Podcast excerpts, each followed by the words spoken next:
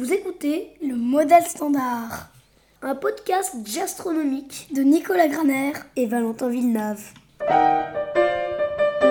Aujourd'hui, on a parlé sur la Lune, deuxième partie.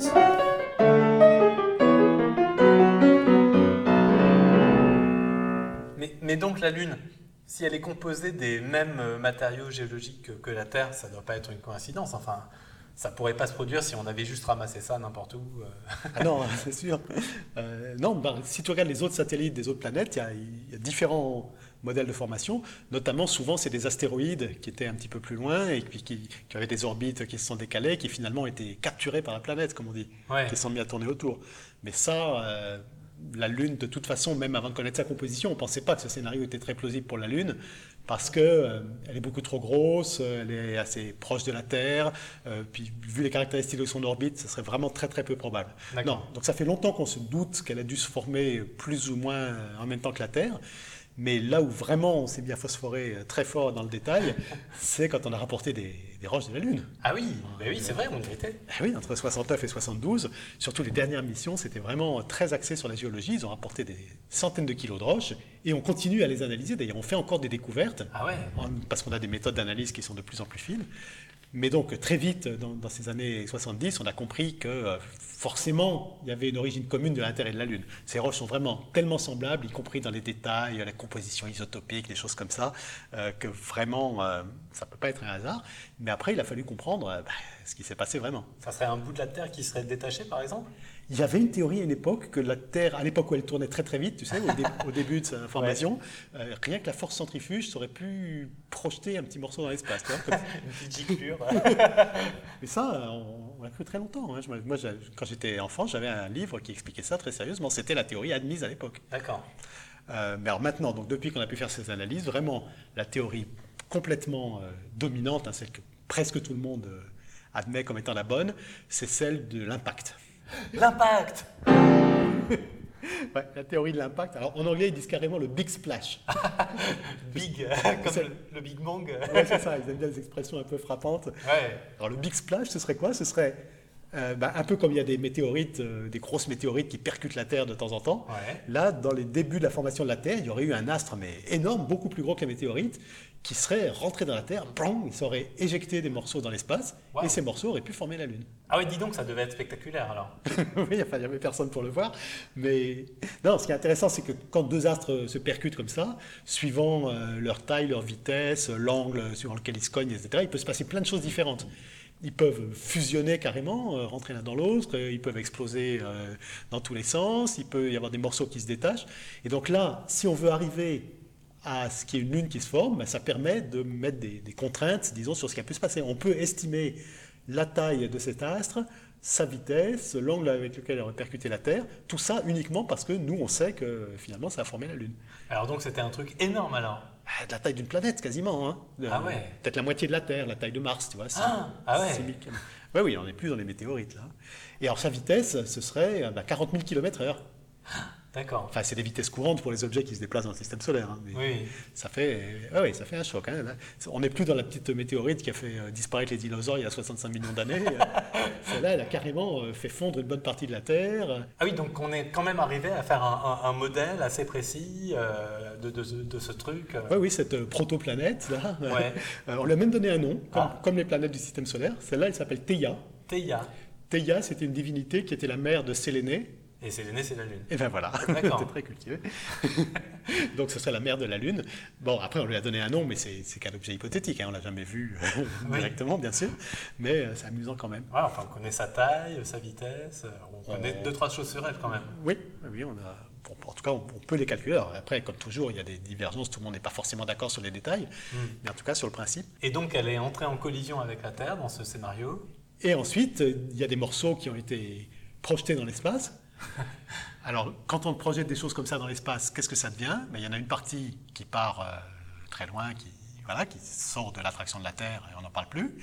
Il y en a une partie qui retombe, une grande partie quand même. Ouais. Et puis, si les conditions sont bonnes, il y en a une partie qui peut se retrouver en orbite. Et donc, on aurait, euh, juste après cet impact, des milliers de roches et de cailloux qui se seraient mis à tourner en orbite autour de la Terre. Ah, mais tu veux dire eu, la Terre aurait eu un anneau? Pendant un certain temps, oui, il y aurait eu un anneau, comme, comme Saturne a un anneau, euh, d'autres planètes aussi.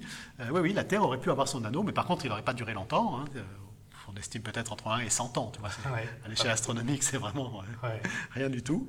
Et après, ben, une partie du matériau de cet anneau serait retombée, et l'autre partie se serait agglomérée hein, sous, sous l'effet de la gravitation, tout simplement. Quand tu as des choses qui tournent à peu près sur les mêmes orbites, ben, ils finissent par se rencontrer, se coller, et euh, ça aurait fait la Lune. Et donc tout le monde est, est d'accord sur ce scénario ou, euh, Euh, comme je t'ai dit, dans le détail, il peut y avoir des variantes. Par exemple, peut-être qu'il y aurait eu plusieurs impacts. Un principal comme ça qui aurait fait une partie de la Lune, mais après, il pourrait y en avoir d'autres qui envoyaient euh, d'autres morceaux dans l'espace qui se seraient agglomérés à la Lune déjà existante. Ou alors, il y en a un autre qui est assez rigolo. Ouais. Peut-être que après l'impact initial, il y aurait non pas une Lune, mais deux qui se seraient formées. Ah Celle qu'on connaît qui tourne autour de nous, et une autre qui aurait été beaucoup plus loin dans l'espace. Il y a, il y a un point qu'on appelle le point de Lagrange, Ouais. où euh, un objet peut tourner comme ça, euh, de façon assez stable, et euh, il se serait rapproché petit à petit, et il aurait fini par se coller sur la Lune, mais euh, par derrière, si je peux dire, c'est-à-dire sur la face la plus éloignée de la Terre. D'accord. Et ça, ça pourrait expliquer que quand on observe la face de la Lune qui est tournée vers la Terre, la face visible, et qu'on la compare avec l'autre face, celle qu'on a photographiée maintenant, elles sont quand même assez différentes. Ah, d'accord. Alors si elles ne se sont pas formées en une fois, mais qu'il y a un truc qui est venu se mettre en couverture sur la face cachée, ça pourrait expliquer ces différences. D'accord. Mais alors, euh, du coup, on a, on a quand même des modèles qui expliquent assez bien tout ça finalement. Euh, oui, ce que, ce que ce modèle explique bien en particulier, c'est que la composition de la Lune, je te dis, c'est- elle est très proche de celle de la Terre, mais elle est surtout proche de celle du manteau terrestre. La Terre, il y a plusieurs couches, tu sais, il y a la, il y a la croûte terrestre qui est ce qu'on voit. En dessous, il y a une très grande épaisseur qui est le manteau, c'est des roches différentes. Et encore au, au centre, il y a le noyau qui est fait, disons, principalement de fer. Mais en tout cas, euh, sur la Lune, il y a beaucoup moins de fer. Ah, Donc, donc si on pensait que la Terre et la Lune s'étaient formées en même temps ou par un mécanisme commun, il n'y a pas de raison qu'il y ait une telle différence. Alors que ce scénario-là, où Theia aurait arraché une partie, bah, il ne serait pas allé jusqu'au cœur de la Terre, il n'aurait pas arraché une partie du noyau de la Terre, mais seulement du manteau. ouais. Et donc ça expliquerait que la composition de la Lune ressemble beaucoup plus à celle du manteau terrestre qu'à celle de la Terre dans son ensemble. Donc ça c'est quand même un beau succès pour ce modèle-là. D'accord, mais du coup, euh, la Lune, ça serait pas euh, que de la matière de la Terre? Il y aurait eu un peu d'éclaboussure de, de Theia aussi. euh, Ah, y aurait, il y aurait plutôt la plus grande partie de, de Theia, puisque Theia étant plus petite que la Terre, c'est elle qui aurait le plus morflé. D'accord. Euh, mais c'est vrai que c'est un problème qui se pose, parce que Theia, a priori, hein, sa composition devait être très différente de celle de la Terre. Elle venait d'une autre partie du système solaire. Et donc si la Lune était principalement du matériau de Theia, elle devrait être assez différente de la Terre. Ouais. Or, justement, on a vu qu'elle était très similaire, mais pas tout à fait identique. Donc ça, ça pourrait s'expliquer si une bonne partie de Theia est restée sur Terre, euh, a fusionné, s'est mélangée avec les roches terrestres, et une autre partie est partie pour former la Lune. À ce moment-là, ce qu'on observe actuellement sur la Terre, ce ne serait pas la Terre d'origine, ce serait déjà un mélange de la Terre et de Theia, Hmm. et la Lune étant aussi un mélange de la Terre et de Theia, Mais dans des proportions un peu un différentes. peu différentes, ça pourrait expliquer à la fois les ressemblances et les différences. Ok, ok. Alors après, il y a encore des différences plus subtiles. Si on regarde vraiment les, les proportions de certains éléments légers, par exemple, euh, on s'est aperçu qu'il y avait moins de sodium et de potassium dans les roches lunaires que dans les roches terrestres. Alors ça, c'est pas le scénario de formation qui peut l'expliquer, mais par contre, on a pensé à quelque chose après coup, Ouais. c'est que depuis euh, 4 milliards et demi d'années qu'elle qu'elle traîne, euh, la Lune, elle se prend ce qu'on appelle le vent solaire. C'est des particules euh, qui sont éjectées par le Soleil, qui partent dans l'espace dans toutes les directions. Alors sur la Terre, on en reçoit, mais pas beaucoup, parce qu'on est protégé par l'atmosphère, par le champ magnétique. C'est ce qui fait les aurores boréales d'ailleurs, non? C'est vrai. La Lune, elle, par contre, euh, pas d'atmosphère, pas de champ magnétique. Ah elle oui, se se prend en pleine poire là. voilà, tout le vent solaire. Et donc, ça pourrait éjecter comme ça euh, le potassium, le sodium, et ça pourrait expliquer que maintenant, il en reste moins sur la Lune que sur Terre. D'accord. Donc, tu vois, quand on commence à rentrer dans les détails, il faut vraiment des explications précises pour chaque ressemblance, chaque différence. Et euh, bien sûr, il y a des controverses entre les, les astronomes, hein, tout le monde n'est pas d'accord, mais on est en train de construire petit à petit des modèles qui vraiment arrivent à expliquer une grande partie de ce qu'on observe. Ouais. Alors du coup, il faut que je mette tout ça en anglais. Euh, Et en musique. le, le- oui. le, le big splash, tu dis, donc la, la grosse, la grosse éclaboussure là, comme ça. hein. Ouais, grosse collision peut-être. D'accord. Oui, collision. Je pourrais faire rimer avec crash du coup. hein. Ah bah oui. Euh, et, euh, et alors donc pour dire qu'elle se, qu'elle se coagule là comme ça. Alors ça s'appelle l'accrétion, si tu veux le mot exact. Ah, l'accrétion. Oh, joli. Euh, du coup, You may come from a big splash. Tu viens peut-être euh, d'un gros plouf, Ben oui. But scientists wonder what crash mais les scientifiques se demandent de quelle collision could result in such a huge matter ejection. aurait pu causer une telle euh, éjection de matière. If the did collide, Si Theia a percuté, then debris would spread wide alors les débris se répandraient largement jusqu'à ce qu'ils soient amassés par l'accrétion gravitationnelle. Voilà. D'accord, ça colle. Donc là, ben, c'est c'est le refrain, hein, donc euh, j'étais en, en ternaire. Mais euh, au niveau harmonique, bon, je suis encore un, un peu en train d'hésiter, mais j'ai essayé d'utiliser quelque chose euh, qu'on appelle la cadence évitée. Attends, tout à l'heure ta cadence a été parfaite et maintenant tu veux l'éviter. Ben oui, parce que la cadence parfaite, elle crée une attraction, c'est ce que je disais tout à l'heure. hein. On a envie vraiment d'aller de l'accord de dominante, par exemple sol, vers l'accord de tonique, par exemple do. Ok? Mais justement, c'est ça euh, tout l'intérêt de la musique, c'est que tu crées une attente, et puis après cette attente, soit tu peux la satisfaire, soit tu peux la faire attendre encore un peu plus, donc euh, tu restes en suspens, Ah, t'es un petit coquin toi. hein. soit cette attente, tu peux la tromper. Carrément. Tu peux, voilà, c'est-à-dire, je te fais cet accord, et tout d'un coup, je vais vers un autre accord complètement. Ou alors, je vais vers un autre accord complètement. Donc, par exemple, dans Blue Moon, dans le, le couplet de, de Blue Moon,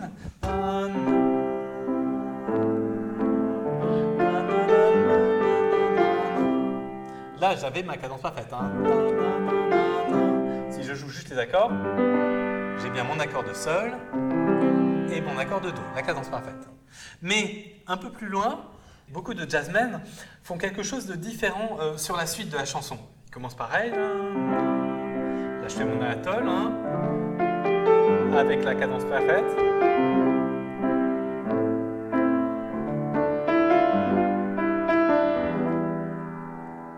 Là, tu vois, j'aurais pu faire.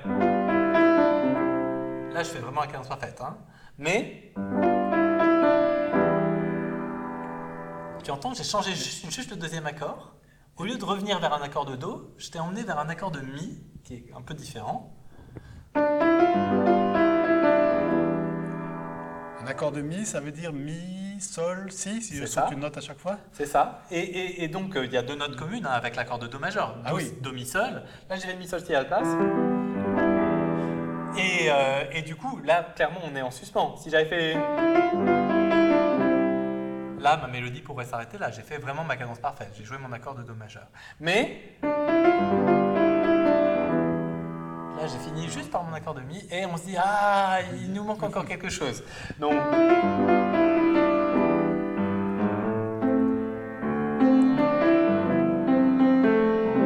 Et là, c'est bon, j'ai vraiment fini sur mon accord de Do majeur. Donc, cette histoire de- de- d'éviter les cadences parfaites, de déjouer les attentes de l'auditeur, c'est un ressort assez essentiel euh, dans, dans l'écriture musicale. Et je vais peut-être essayer de- d'exploiter ça d'une façon ou d'une autre.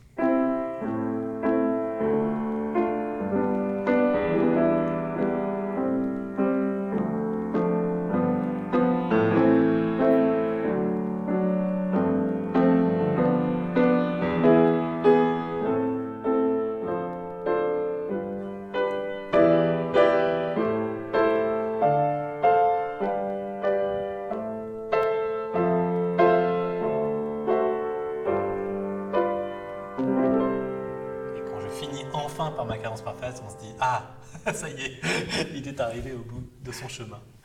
Donc là, tu es dans tes harmonies que tu crées, mais tu es encore euh, à la base sur Blue Moon.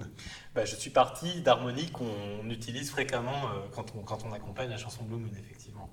Mais d'ailleurs, euh, Blue Moon, finalement, euh, tu m'as toujours pas dit, mais pourquoi euh, lune bleue Enfin, c'est- bizarre cette expression. Ah Mais, oui, ça c'est une histoire rigolote, effectivement. Alors déjà, il y a des fois où la Lune peut apparaître légèrement bleutée quand on la regarde dans le ciel. Ça, c'est vraiment un phénomène physique. C'est quand il y a des petites particules d'une certaine taille qui sont dans l'air, par exemple après une éruption volcanique ou un incendie, tu vois, il y a des, petits, des petites cendres euh, Ouais, très, très petites qui vont diffuser la lumière. Alors que ça fait des sortes de nuages au loin, on ne les voit pas en tant que tels, mais quand ça passe devant la Lune, ça fait que euh, ça modifie un peu la couleur de la Lune et elle peut apparaître bleutée. Oui, enfin, ça c'est la, la pollution atmosphérique, quoi. Oui, mais qui existe aussi dans la nature. hein. Les volcans, ça existait avant les humains. Donc effectivement, il y a, des, il y a un sens de l'expression Blue Moon qui peut vouloir dire lune euh, qui a une teinte légèrement bleutée. Et alors, Mais- ils pensaient à ça quand ils ont fait la chanson? Non, en fait, c'est pas du tout le sens que ça a pris maintenant. La Blue Moon, ça n'a rien à voir avec la couleur. En fait, c'est une histoire de phase de la Lune. Donc, tu te rappelles euh, ce que je t'ai dit tout à l'heure La Lune, euh, les phases reviennent tous les 29 jours et demi. Oui, tout à fait. C'est-à-dire pratiquement chaque mois, on a une pleine lune, une nouvelle lune, etc. Ok. Et à peu près chaque mois. Un mois, c'est pas 29 jours et demi. Ah, ben oui. Donc, si jamais, par exemple, la pleine lune tombe le premier du mois, Ouais. Tu la- vas en avoir une autre vers le 30. exactement. C'est-à-dire que tu auras deux pleines lunes dans le même mois. Ouais. Et ça, c'est quand même assez exceptionnel. Oui, d'accord. C'est pas, c'est pas rarissime, mais Bah enfin. oui, enfin, on peut calculer ça. oui, oui, ça c'est pas difficile à calculer. Euh, en gros, ça revient presque une fois tous les trois ans. D'accord. Tu vois, c'est un truc euh, un peu rare, mais enfin, c'est pas du tout Oui, exceptionnel. et Quand- puis c'est régulier, quoi. voilà, quand, quand- quand on dit l'expression complète, souvent c'est once in a blue moon, ça se Ouais. produit une fois toutes les lunes bleues. Bon, ça veut dire euh, quasiment jamais, comme on dirait à la Saint-Glinglin. Ouais. Mais en réalité, si on le prenait au sens euh, strict euh, mathématique, ça voudrait dire une fois tous les trois ans, c'est pas très exceptionnel. ouais, vu comme ça, ouais, c'est sûr. C'est une expression populaire qui s'est un peu écartée du sens euh, astronomique. D'accord. Et puis il y a l'équivalent pour la nouvelle lune. hein. Pareil, si la nouvelle lune se produit le premier du mois, ben, la suivante sera le 30 du même mois. Et à ce moment-là, on appelle ça une black moon. La lune noire. Ben oui. Oui, bah, ça, ça je comprends parce que bon, elle est noire, on la voit pas, c'est une nouvelle lune. Mais, mais blue, euh, pourquoi bleu alors? Ah, l'étymologie de cette expression, ça c'est intéressant. En fait, si tu cherches un petit peu euh, sur Internet ou ailleurs, tu trouveras très facilement une explication qui est que ce serait un, un malentendu. Ah. Qu'en fait, blue, ce serait pas du tout le mot anglais actuel, le blue, B-L-U-E, qui veut dire bleu, mais ce serait un vieux mot d'ancien anglais qui serait B-L-E-W-E, Waouh Blue oui, ça doit se prononcer quelque chose comme ça. Je, je parle très mal le vieil anglais. Blue, mais euh, qui veut dire en fait euh, menteur, trompeur. Ah, une lune trompeuse? Ah, ce serait une histoire d'astrologie ou je ne sais trop quoi, parce que bah, normalement on s'attend à avoir une pleine lune tous les mois, et quand il y en a une deuxième, on est euh, trompé. Ah ouais, ça me défrise là. Donc ça c'est une étymologie qui s'est pas mal répandue, mais en fait qui est complètement fausse. Ah bon? Oui, c'est- un article euh, qui est paru il y a quelques dizaines d'années et l'auteur a, faisait cette hypothèse que ça pourrait être ça l'origine. Ah, Et en fait, euh, assez récemment, euh, l'auteur a, a fait un article pour dire que non, non, euh, c'était complètement bidon. Il avait imaginé que ce serait une étymologie possible, mais il n'y avait aucune base pour ça. ouais, bah, c'est si produit quand tu confonds une hypothèse et un fait, quoi. Exactement. mais ce qui est marrant, c'est que ça a été beaucoup repris. Et donc maintenant, il y a plein de sites où tu trouves cette explication-là. Ah, c'est vrai que c'est séduisant, hein. Blue, euh, qui aurait... Alors la vraie euh, explication, elle est un petit peu moins rigolote. Ah. Ça vient d'un almanach. Ouais, un calendrier, l'almanach des fermiers euh, d'Amérique du Nord. Alors, tu- je ne sais pas si tu connais ce genre d'almanach au 19e siècle, au début 20e, qui fait à la fois euh, les prévisions météo pour toute l'année, euh, bon, ça n'a pas grand sens, qui te donne des conseils pour cultiver, à quel moment il faut semer, euh, etc., euh, qui te donne les phases de la Lune. euh, Ah ouais. et bon, tout, tout ce genre d'informations qui pouvaient intéresser les fermiers et à- avant que l'agriculture soit un, un peu plus scientifique Et il était imprimé en bleu. pas entièrement, mais il marquait les pleines lunes. Et normalement, il y a trois pleines lunes à chaque saison. Une saison, c'est trois mois. Et ça leur servait de repère pour euh, je sais pas quoi. Récoltes, ça. voilà. Et quand, par hasard, il y avait une quatrième pleine lune dans la même saison, dans le même groupe de trois mois, eh ben, ils en marquaient une en bleu pour attirer l'attention, pour dire attention, cette, euh, cette saison-là, il y a une pleine lune de plus, donc euh, ne vous trompez pas. euh, voilà. Donc la, la Blue Moon, au sens vraiment strict, c'est la troisième pleine lune Ouais. sur un bloc de trois mois où il y en a quatre. C'est vraiment très pointu. Ah oui, oui, effectivement. Ah oui, les fermiers, ils étaient balèzes. hein. Bon, ceci dit, s'il y a quatre pleines lunes sur un groupe de trois mois, ben forcément il y a un mois où il y en a deux. Donc finalement ça revient au même. Ah, donc ça vient de là, en fait. Le- en tout cas, cet almanach était très très répandu. Il existe toujours d'ailleurs. Mais, Ah je- ouais, mais je ne sais pas s'ils impriment toujours les lunes en bleu. Je suis pas sûr. D'accord, mais en tout cas, c'est complètement arbitraire, parce que je veux dire, si on avait des mois qui durent euh, 40 jours, ça serait encore complètement différent, etc. Ah oui, c'est- pas un phénomène astronomique, hein, la, la blue moon, la lune bleue. C'est juste une coïncidence, on peut dire, entre euh, les cycles astronomiques et puis les cycles complètement conventionnels de notre calendrier. hein. D'accord. Et d'ailleurs, dans d'autres euh, cultures qui utilisent des calendriers différents, le phénomène euh, n'existe pas. Enfin, Bah c'est- oui, oui, évidemment. c'est pas du tout un phénomène euh, scientifique, euh, astronomique. euh, il se passe rien de spécial ces jours-là. Ok. Bon, bah alors je vais essayer de dire ça. Blue Moon. La lune bleue, just an ordinary full moon. Juste une pleine lune ordinaire. For the second time in a month. Pour la deuxième fois dans le mois. A rather common occurrence. Un événement assez courant.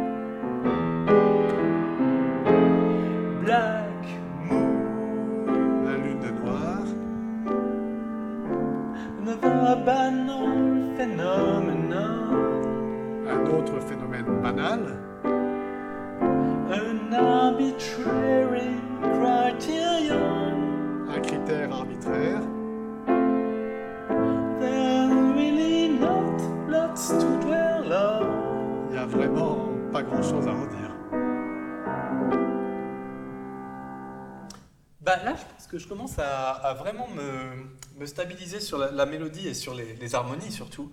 Euh, je sais pas si tu as remarqué, mais j'ai eu une idée.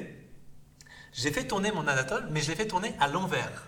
À l'envers, c'est-à-dire tu fais les mêmes accords mais pas dans le même ordre? Exactement. Au lieu de faire Do, puis après La, puis après Ré, puis après Sol, et encore Do. Eh ben, je suis parti de Do, et après je suis allé directement sur Sol, puis après Ré, enfin La, et après je reviens sur Do. Alors, ça fait quoi si tu les enchaînes?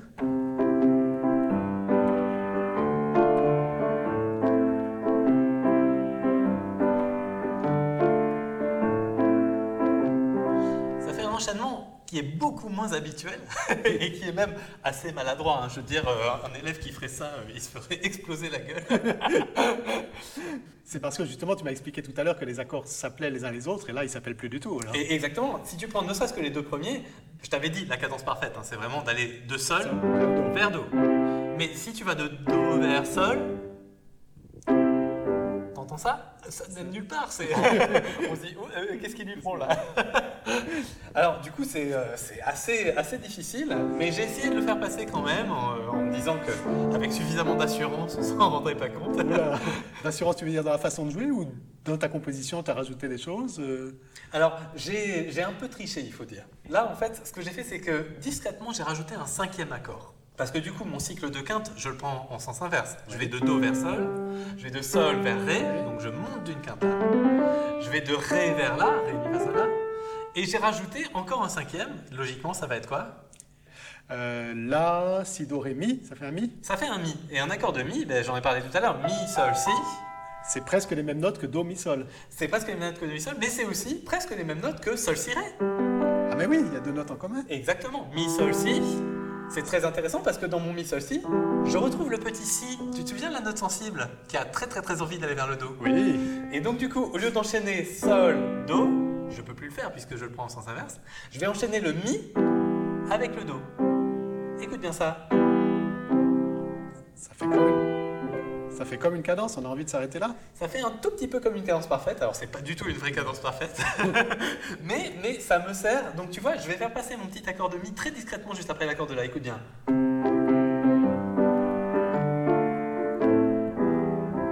Tu vois, il est passé là très rapidement. Mon petit là, hop le petit mi, et voilà, personne n'a rien vu. Et ça, ça fait que inconsciemment, on, en- on entend des notes qui s'enchaînent bien, des accords qui s'enchaînent bien, sans vraiment comprendre pourquoi. Voilà, ça nous évoque une cadence parfaite, lointainement, mais on a tellement envie d'entendre qu'on est persuadé de l'avoir entendu quand même. voilà. Et, euh, finalement. euh,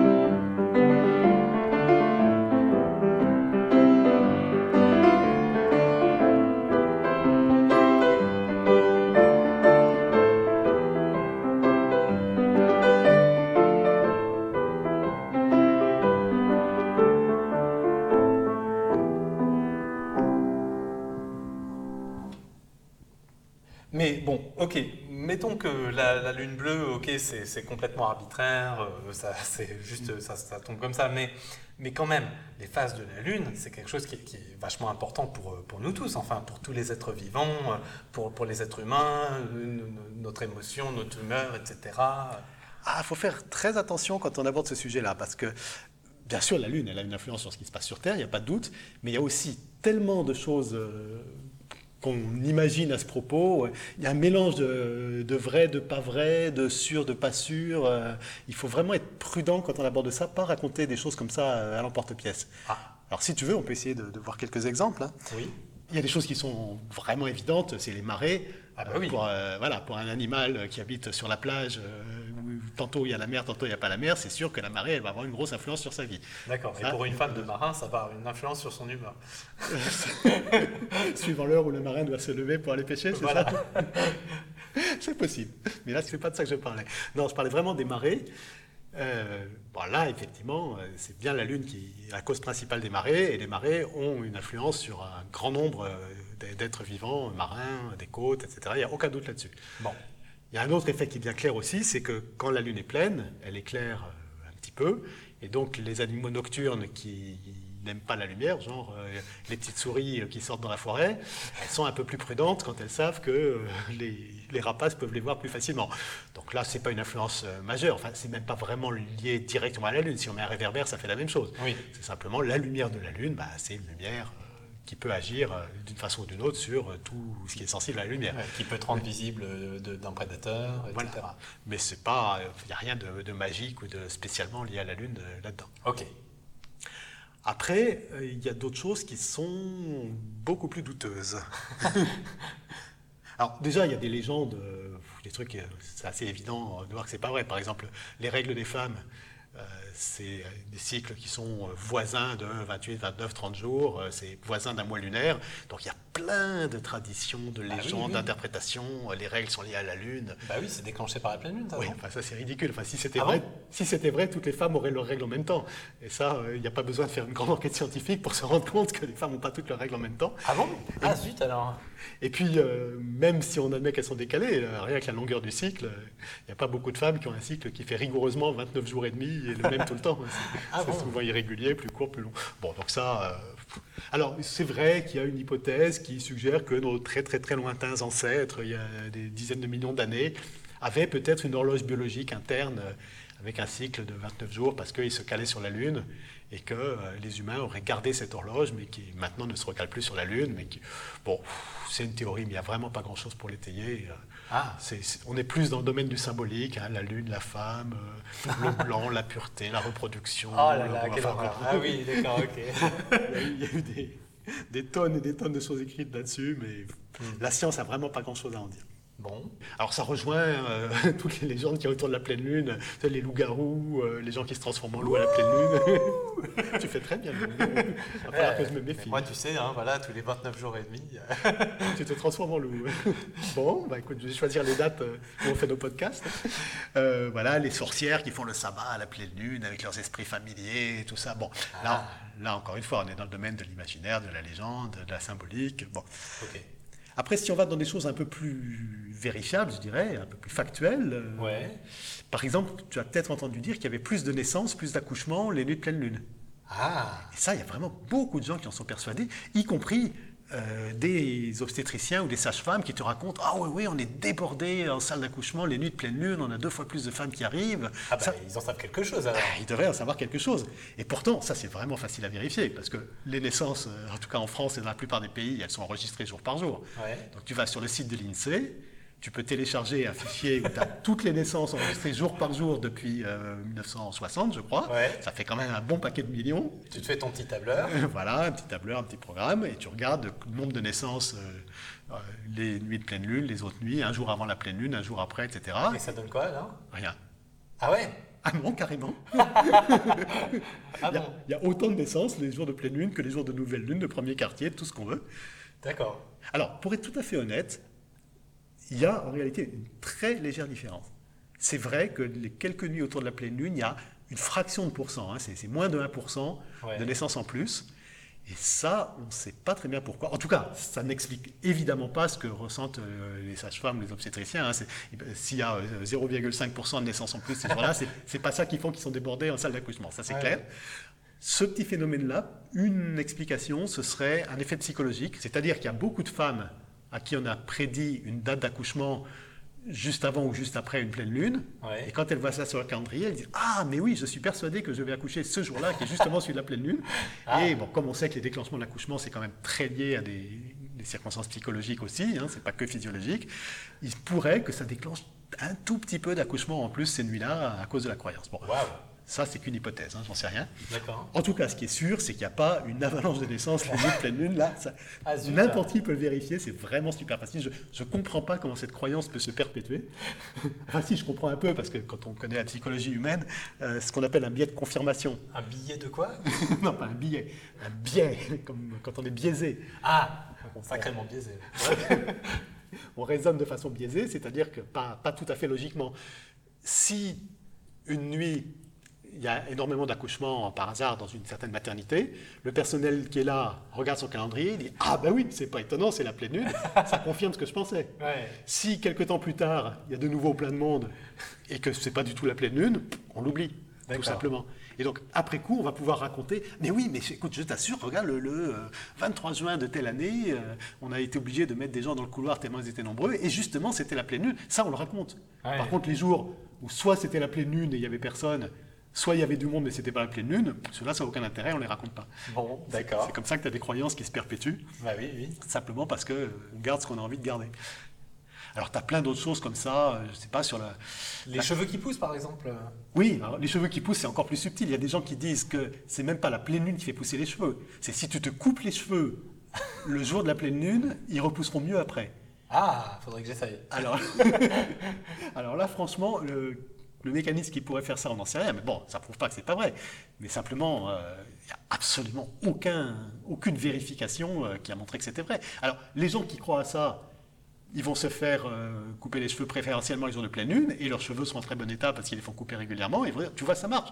Si on ne fait pas la contre-expérience, si on ne compare pas sur un grand nombre de gens ce qui se passe en coupant ce jour-là et ce qui se passe en coupant un autre jour, peut rien apprendre. En, en faisant l'expérience que dans un sens, ça ne prouve absolument rien. Mais en même temps, c'est pas, c'est pas idiot. Enfin, puisque ça fait monter la mer, euh, ça, ça va aider les cheveux à pousser, les plantes à grandir, euh, ça, ça fait monter la sève dans les arbres. Ouais, il y a des analogies comme ça qui disent la lune attire l'eau, et donc elle attire aussi la sève, euh, elle la fait monter dans les arbres, comme elle attire l'eau de la mer. Sauf que la lune, elle attire pas du tout l'eau, la lune, elle attire tout. C'est la, la gravitation universelle. Ah, il est comme ça. Elle attire euh, la terre, elle attire l'eau, elle, elle attire l'air, même. Il y a même des marées dans l'atmosphère. Ah, Simplement, euh, l'eau, évidemment, c'est ce qu'il y a de plus visible. hein. La terre, elle se déforme très peu, l'eau, elle se déforme beaucoup plus, et puis c'est spectaculaire. Et l'air, euh, on, on s'en rend pas compte si, euh, si l'atmosphère est plus haute d'un côté que de l'autre. Ça se voit moins que quand la mer est plus haute.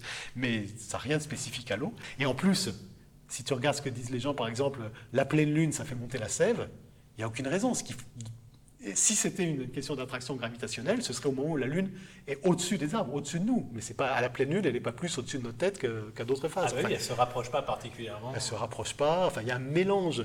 Euh, Il y a aussi la- ce qu'on appelle la lune montante, la lune descendante. Euh, c'est-à-dire les moments où elle est de plus en plus haut dans le ciel et ceux où elle descend au contraire, elle a une moins grande hauteur dans le ciel. Ah, Et ça, il y a beaucoup de gens qui confondent avec la lune croissante et décroissante. ah oui, d'accord. Quand, quand elle est pleine ou enfin quand elle va vers la pleine lune ou quand elle va vers la nouvelle lune. Alors qu'elle peut être pleine vers l'horizon, elle peut être pleine en haut, Voilà, elle peut tout- être pleine n'importe où. quoi. Toutes les combinaisons sont possibles. La distance de la Terre à la Lune, elle varie aussi légèrement puisque l'orbite n'est pas circulaire, mais ça n'a rien à voir avec les phases non plus.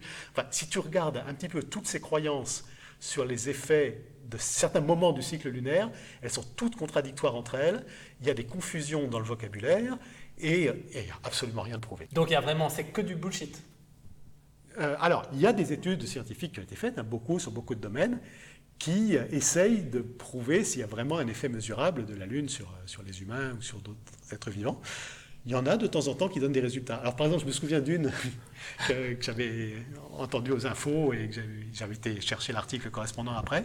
C'était un site de rencontre qui s'appelait- qui s'appelait Smart Date, Ouais. qui avait trouvé que les nuits, de, les, soirs de pleine lune, ils avaient beaucoup plus de messages sur leur site, donc beaucoup plus de gens qui cherchaient un partenaire pour la soirée Ah, euh, ces jours-là que d'autres jours. Mais eux, évidemment, ils disaient que la Lune a une influence sur nous. Ils disaient d'ailleurs, puisque la Lune provoque plus de naissances, peut-être aussi qu'elle qu'elle provoque une, une libido supérieure. oui. Euh, bon, D'ailleurs, ça tombe bien si la pleine lune, c'est 9, mois après.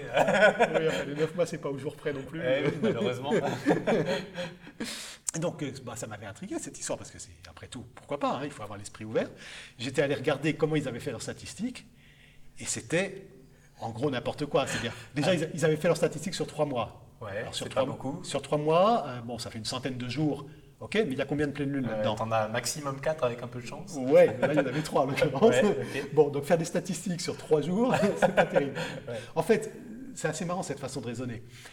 Si tu fais deux groupes de n'importe quoi, je vais dire, je sais pas, je prends dans une classe, je vais mettre les blonds d'un côté, les bruns de l'autre. Bon, en admettant que je sache reconnaître qui est brun, qui est blond. Et puis je regarde leur moyenne de, de maths. Je prends n'importe quoi. Ouais. Bon.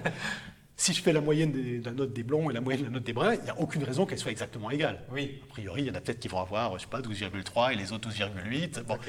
Et tu vas te dire, ah, les blonds sont plus forts en maths. Et ben voilà. si je me base que là-dessus, je peux, j'ai pas d'idée a priori. Je peux trouver soit que les blonds soient meilleurs que les bruns, soit que les bruns sont meilleurs que les blonds, mais je trouverai forcément l'un des deux. D'accord. Donc là, si je prends euh, 100 jours, je compte les messages pendant 100 jours sur un site de rencontre, et puis je ferai un échantillon à côté qui est les 3 jours de pleine lune, trouver quelque chose dedans et dire ah ça y est, j'ai découvert une, une règle, une influence, c'est complètement pipeau. quoi. C'est le, contraire de la méthode scientifique et on est sûr de se tromper. Oui, enfin en attendant, euh, ils ont fait leur communiqué de presse, on a parlé de aux infos, tu as entendu parler de ce site euh, dont tu aurais peut-être jamais entendu parler, donc euh, l'objectif est atteint. Parfaitement.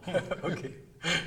Bon, alors dans le style, si on va même encore plus loin, j'avais lu une autre étude, cette fois qui avait été faite à l'université de Bâle. Donc, Bâle. De Bâle en Suisse, ouais. Oh ouais, autant dire c'est un trou quoi. Ah, c'est une grande ville quand même. Bon, ok. Les calembours n'excusent pas toutes les bêtises quand même.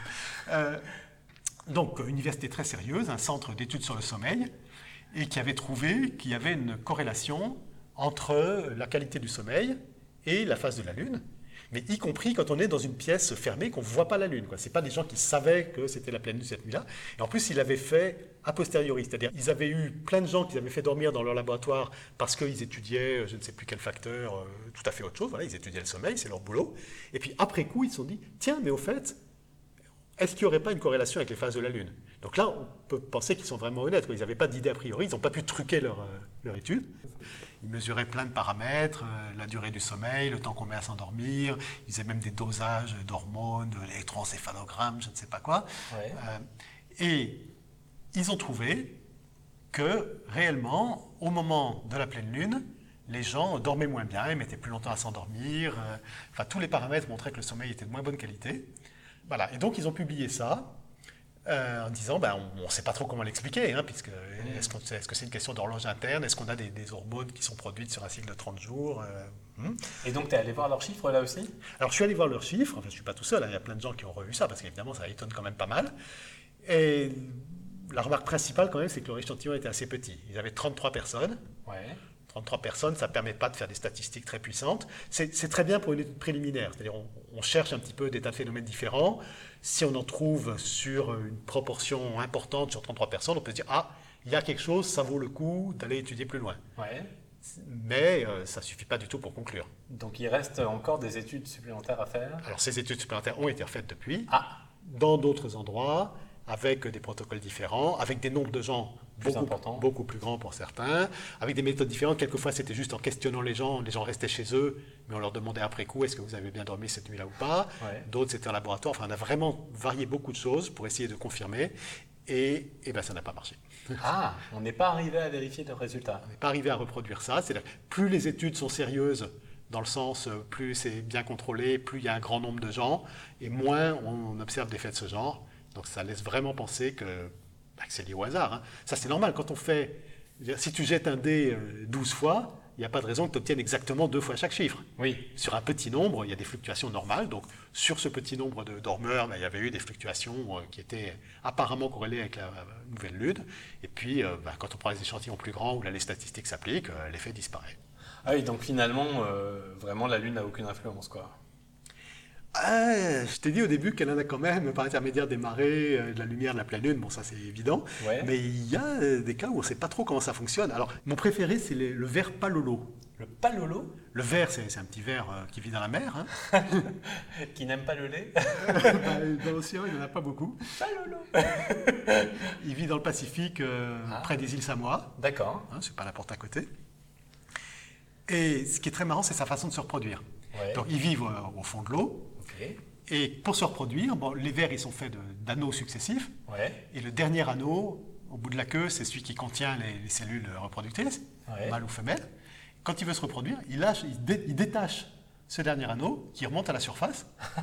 Et s'il y a suffisamment de mâles et de femelles qui font ça en même temps, eh ben, les gamètes vont être relâchés et se rencontrer et se féconder et faire des petits palolos. Ah d'accord, ils, ils font pas crac-crac eux-mêmes, ils laissent le bout de leur queue aller faire crac-crac à leur place. Alors il y a beaucoup d'animaux marins qui, qui re- se reproduisent euh, sans se toucher, hein, qui lâchent leurs gamètes directement dans l'eau. Ouais. Mais là, ils vont même plus loin que ça. Quoi. Ils se coupent un bout de leur corps, qui Ouais. remontent à la surface et eux, ils restent au fond. D'accord. Bon, jusque-là, c'est rigolo, mais ça n'a rien à voir avec notre sujet. Oui. Sauf que ces petits bouts euh, de verre pleins de cellules reproductrices, Ouais. c'est vachement bon à manger. Ah, Et ils ont des prédateurs, y compris d'ailleurs les êtres humains, les, les habitants des Samoa qui aiment beaucoup ça. ah, Ce qui veut dire que s'il y avait tous les jours euh, quelques vers qui relâchaient comme ça à la surface leur, leur épitoque, ça s'appelle, hein, l'épitoque c'est ce petit segment, euh, bah, ils se feraient bouffer au fur et à mesure par les prédateurs. Ok. Donc la stratégie que l'évolution a mis en place pour contrer ça, c'est qu'ils le font tous en même temps. Ah ouais, donc ça fait un, un gros essaim de, de machin qui flotte. Une nuit comme ça, il va y avoir des millions de petits épitoques de palolo. épitoques de palolo, ça fait bizarre quand même. Ouais. Il va y avoir des millions d'épitoques de palolo qui vont remonter à la surface. Bien sûr, tous les prédateurs du coin vont se rassembler pour en bouffer autant qu'ils peuvent, mais il y en a tellement qu'ils ne pourront pas tout manger. Et même les habitants euh, humains des Samoa, Ouais. ils, ils connaissent très bien le moment où ça va se passer, et ils font une grande fête ce jour-là, ils vont dans l'eau, ils en ramassent autant qu'ils peuvent, et ils, ils les dégustent. Mais donc ça veut dire que c'est prévu à l'avance, ils se donnent le mot pour euh, le faire tous ensemble? Eh bien, that is the question.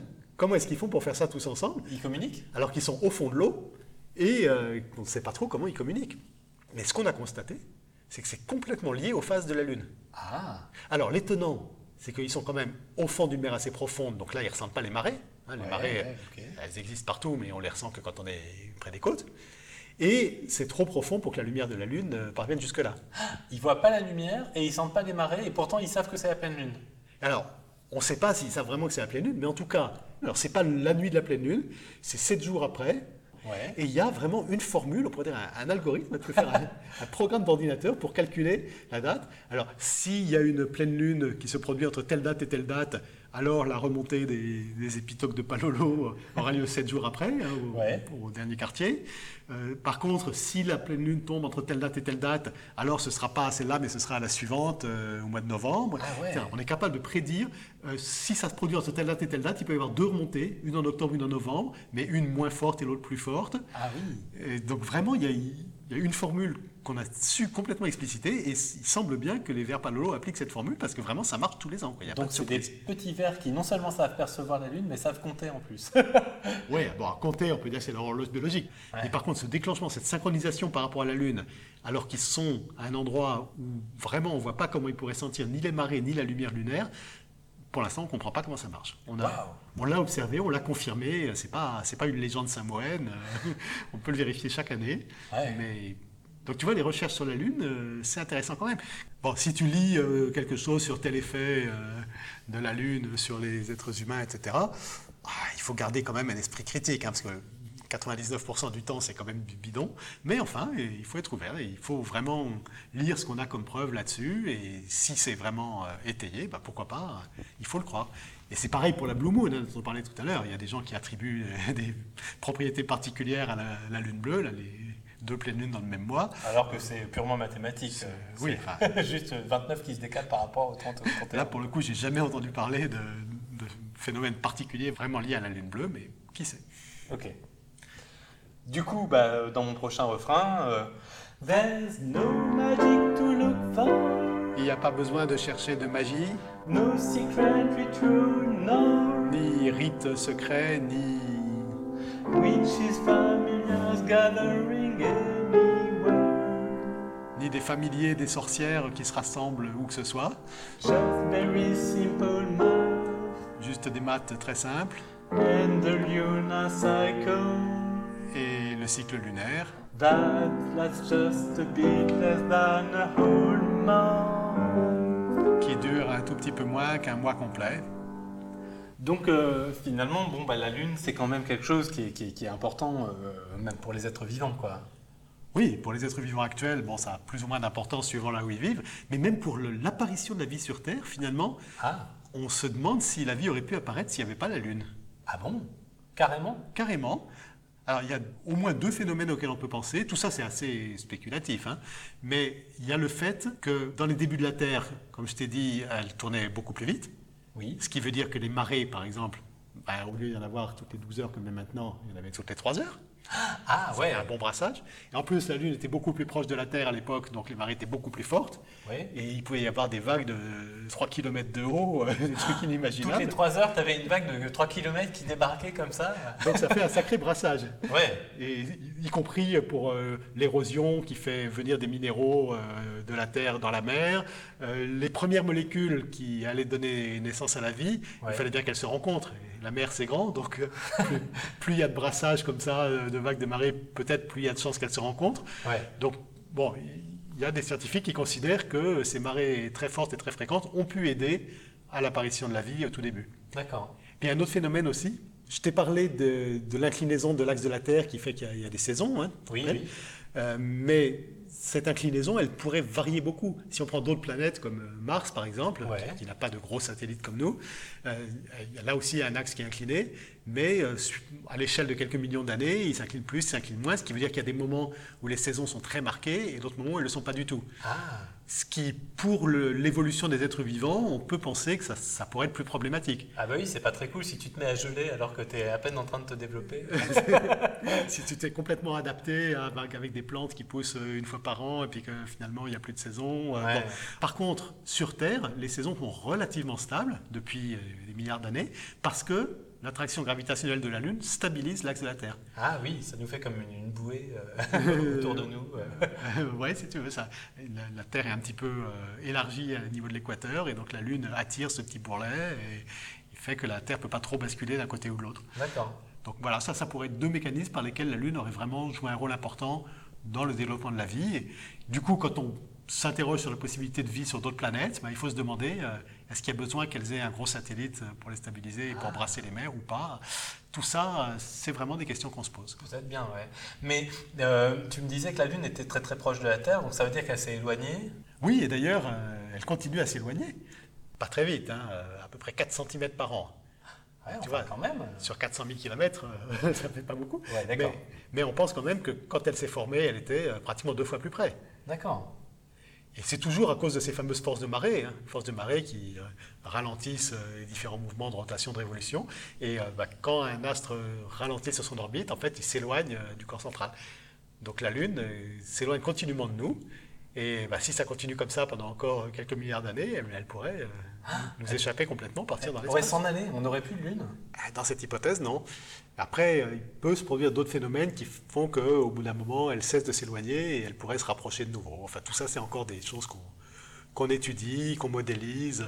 On ne maîtrise pas forcément tous les scénarios possibles. Ouais, enfin j'espère qu'elle va pas s'en aller parce que franchement ça serait triste quoi. Ce serait triste, mais bon, si on n'est plus là depuis 10 milliards d'années, ça ne nous manquera pas beaucoup. Bon, mais seulement 10 milliards. hein. Alors, euh, du coup, bah, je pourrais finir, euh, finir là-dessus, euh, à la limite. Euh, New Moon, Nouvelle lune, Earth wouldn't be Earth without you. la Terre ne serait pas la Terre sans toi. We'll never want to be the dew Nous ne voudrons jamais dire adieu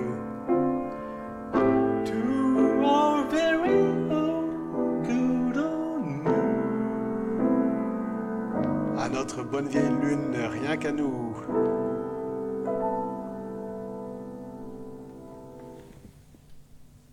Eh ben, je crois qu'on y est là. Tu veux envoyer ça à Alexandre? Bah, on va voir ce qu'il dit. Hein.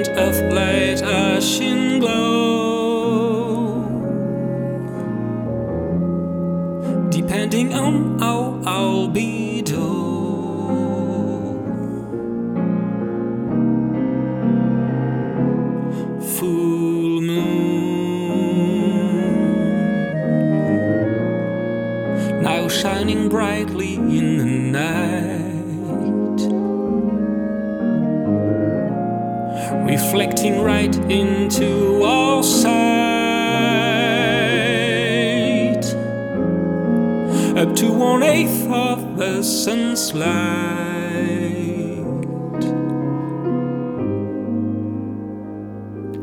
Though you don't have a dark side, for some reason you decide to show us the same face of your globe over again. Tidal deformation has locked your rotation, though libration lets to see a bit more white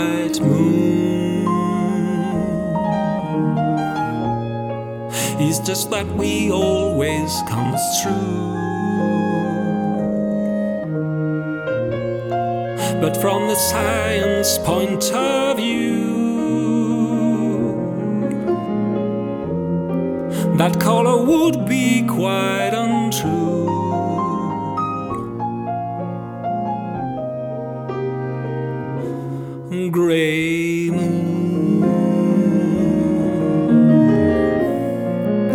Dusty mineral compounds regolith where basalt abounds like Earth's most desolate grounds.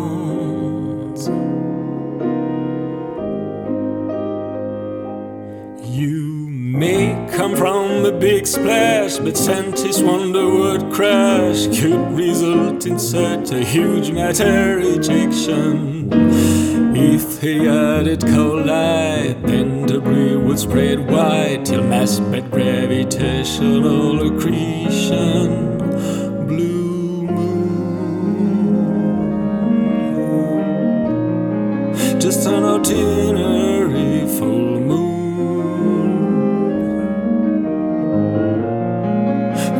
For the second time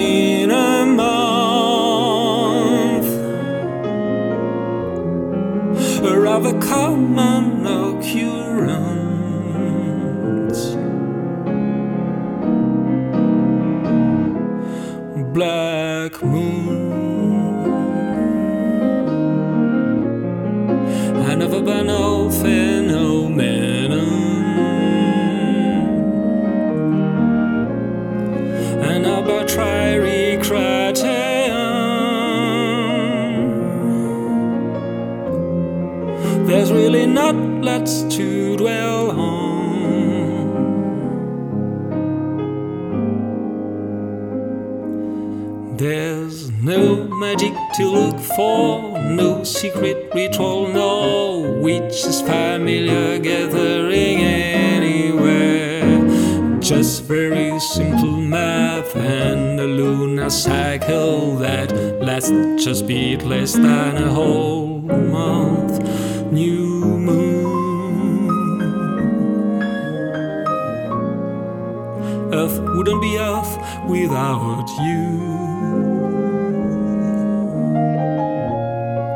We'll never want to be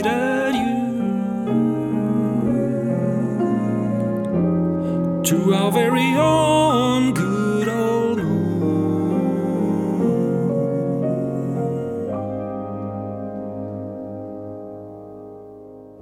C'était le modèle standard avec Nicolas Graner de l'Université Paris-Saclay et Valentin Villeneuve de l'Ouvroir de musique potentielle. Merci au CFMI Île-de-France et plus particulièrement à Nina Farge pour nous avoir permis d'enregistrer cet épisode. La chanson New Moon est interprétée et produite par Alexandre Le Nagar, accompagné de Victor Balédan à la clarinette, Jean-Claude Jurvillier au tuba basse, Cécile Michaud au saxophone ténor et Valentin Villeneuve au piano. Cet épisode, enregistré en juin 2019, est diffusé sous licence art libre. Retrouvez-nous sur lemodèlestandard.fr.